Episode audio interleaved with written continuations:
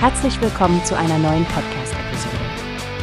Diese Episode wird gesponsert durch Workbase, die Plattform für mehr Mitarbeiterproduktivität. Mehr Informationen finden Sie unter www.workbase.com.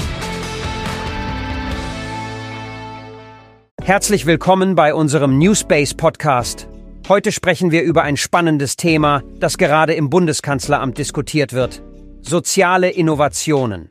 Stefanie, Hast du dich schon mit dem neuen Jahresgutachten der Expertenkommission Forschung und Innovation befasst? Ja, Frank, das habe ich. Und ich finde es wirklich faszinierend, wie die EFI die Bedeutung sozialer Innovationen hervorhebt. Sie sehen diese als entscheidend an, um die großen gesellschaftlichen Herausforderungen unserer Zeit anzugehen. Richtig, soziale Innovationen sind ja nicht bloß Produkte, es geht auch um neue Verhaltensweisen und Organisationsformen.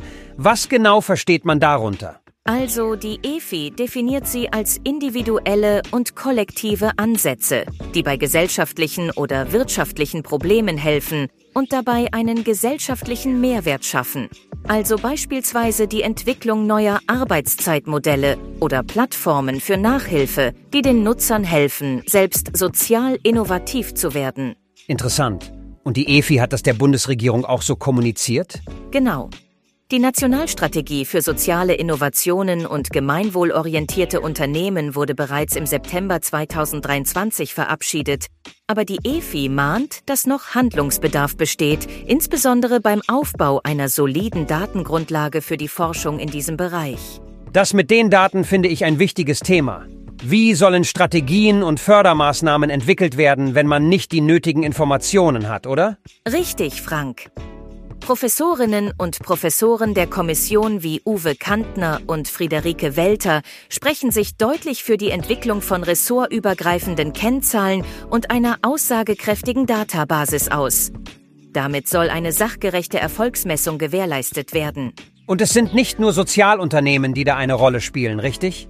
Ja, das finde ich auch sehr spannend. Es wird oft angenommen, dass nur Sozialunternehmen solche Innovationen vorantreiben, aber auch forschungsintensive Industriebereiche und wissensintensive Dienstleister sind da aktiv.